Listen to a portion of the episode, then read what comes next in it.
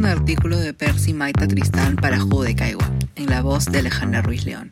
Y llega a ti gracias a la solidaridad de nuestros suscriptores.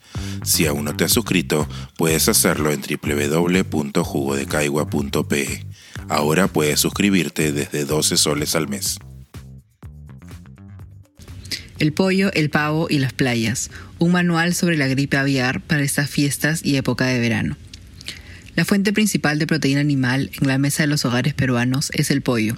Se estima que el consumo per cápita fue de 55 kilogramos de pollo en el año 2021, más de tres veces el consumo de pescado. Por ello, somos el país líder en Latinoamérica en consumo de pollo y uno de los mayores a nivel mundial. El pollo a la brasa es un plato de bandera y su consumo cede el podio durante las fiestas navideñas, cuando el pavo se convierte en la fuente de proteína más usada en esas fechas.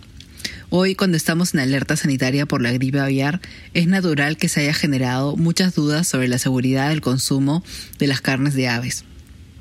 Así como hay gripe humana o porcina, existe también las de las aves, denominada aviar. En todos los casos son causadas por virus de la influenza, que suelen ser específicos para ciertas especies o grupos de animales, quienes son huéspedes naturales. Ocasionalmente pueden infectar a otra especie, pero el virus requiere mutar para que pueda transmitirse efectivamente a esa otra especie. Adicionalmente, aunque genere enfermedad grave en un ave, puede no ocasionarla en humanos y viceversa. Los reservorios de la gripe aviar suelen ser las aves silvestres, que están circunscritas en ciertos espacios geográficos, pero que se diseminan cuando las aves migran. En nuestro caso, esto ocurre cuando llegan aves del hemisferio norte en nuestra primavera o verano. Es así como llega el virus a Perú, donde el principal grupo de aves silvestres afectados es el de los pelícanos. Sin embargo, no son los únicos. Se tienen reportes de gaviotas, cormoranes, pingüinos, piqueros, entre otros pues comparten el mismo hábitat natural, islas, puntas y peñas. El riesgo de estos casos se da cuando el brote salta de aves silvestres a aves de corral, como ya se ha reportado. Cuando la gripe aviar llega a granjas de pollos genera una alta mortalidad. Para evitar su diseminación en otros entornos, se aísla el área, se hace un cerco epidemiológico, se sacrifican a las aves y no van para el consumo humano. Las aves de corral se contagian por interacción directa con las aves silvestres enfermas, principalmente por compartir agua o comida. Por ello es importante las medidas de bioseguridad en las avícolas. Como mencionamos previamente, es posible, pero no frecuente, que los humanos se contagien por gripe aviar. El virus debe mutar para poder tener una efectiva capacidad de transmisión entre humanos, situación que no se ha reportado en este brote en Perú. Sin embargo, para seguir evitándolo es necesario reducir los escenarios en que pueda haber contagio. El contagio potencial de un ave o un ser humano depende de un contacto directo, principalmente manipulación. El virus se encuentra en fluidos y en plumas, por ello la recomendación es evitar manipular a cualquier ave silvestre, así no parezca enferma. En una playa donde no hay aves no hay riesgo de contagio. Recordemos que las playas son ambientes ventilados. Otro dato relevante es que el virus es muy sensible a las altas temperaturas. Eso sí, debemos evitar las zonas donde defecan las aves, pues sí hay virus heces frescas. Un cuidado adicional se requiere en quienes llevan mascotas a las playas, pues pueden morder o jugar con aves enfermas o muertas.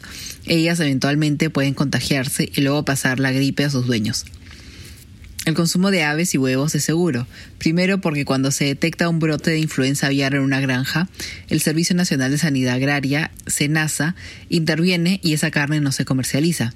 Segundo porque el virus está más presente en los fluidos y plumas. De haber una ave infectada, el riesgo está en quien manipula el pollo vivo.